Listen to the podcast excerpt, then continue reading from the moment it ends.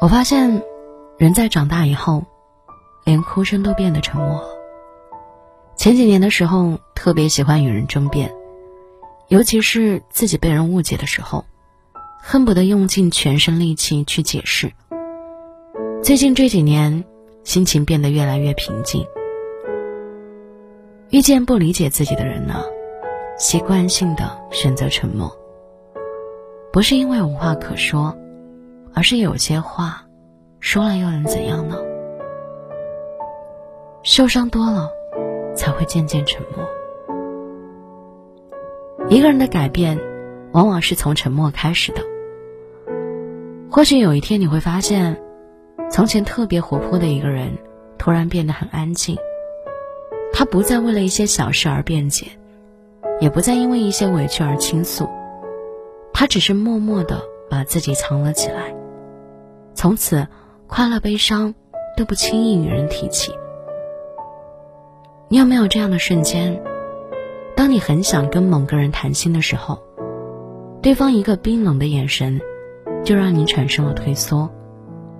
当你对一件事情充满期待的时候，对方却总是让你等来失望，直到你不敢再去奢求些什么。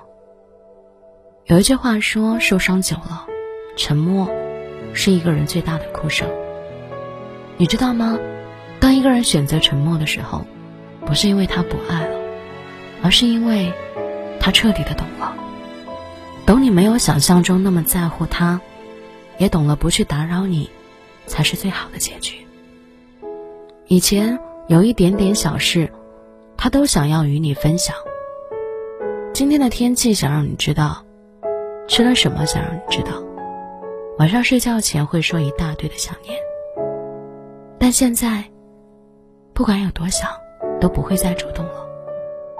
或许每个人的生活中，都会有一段沉默的时光，别人不懂你，所以你只能什么都靠自己。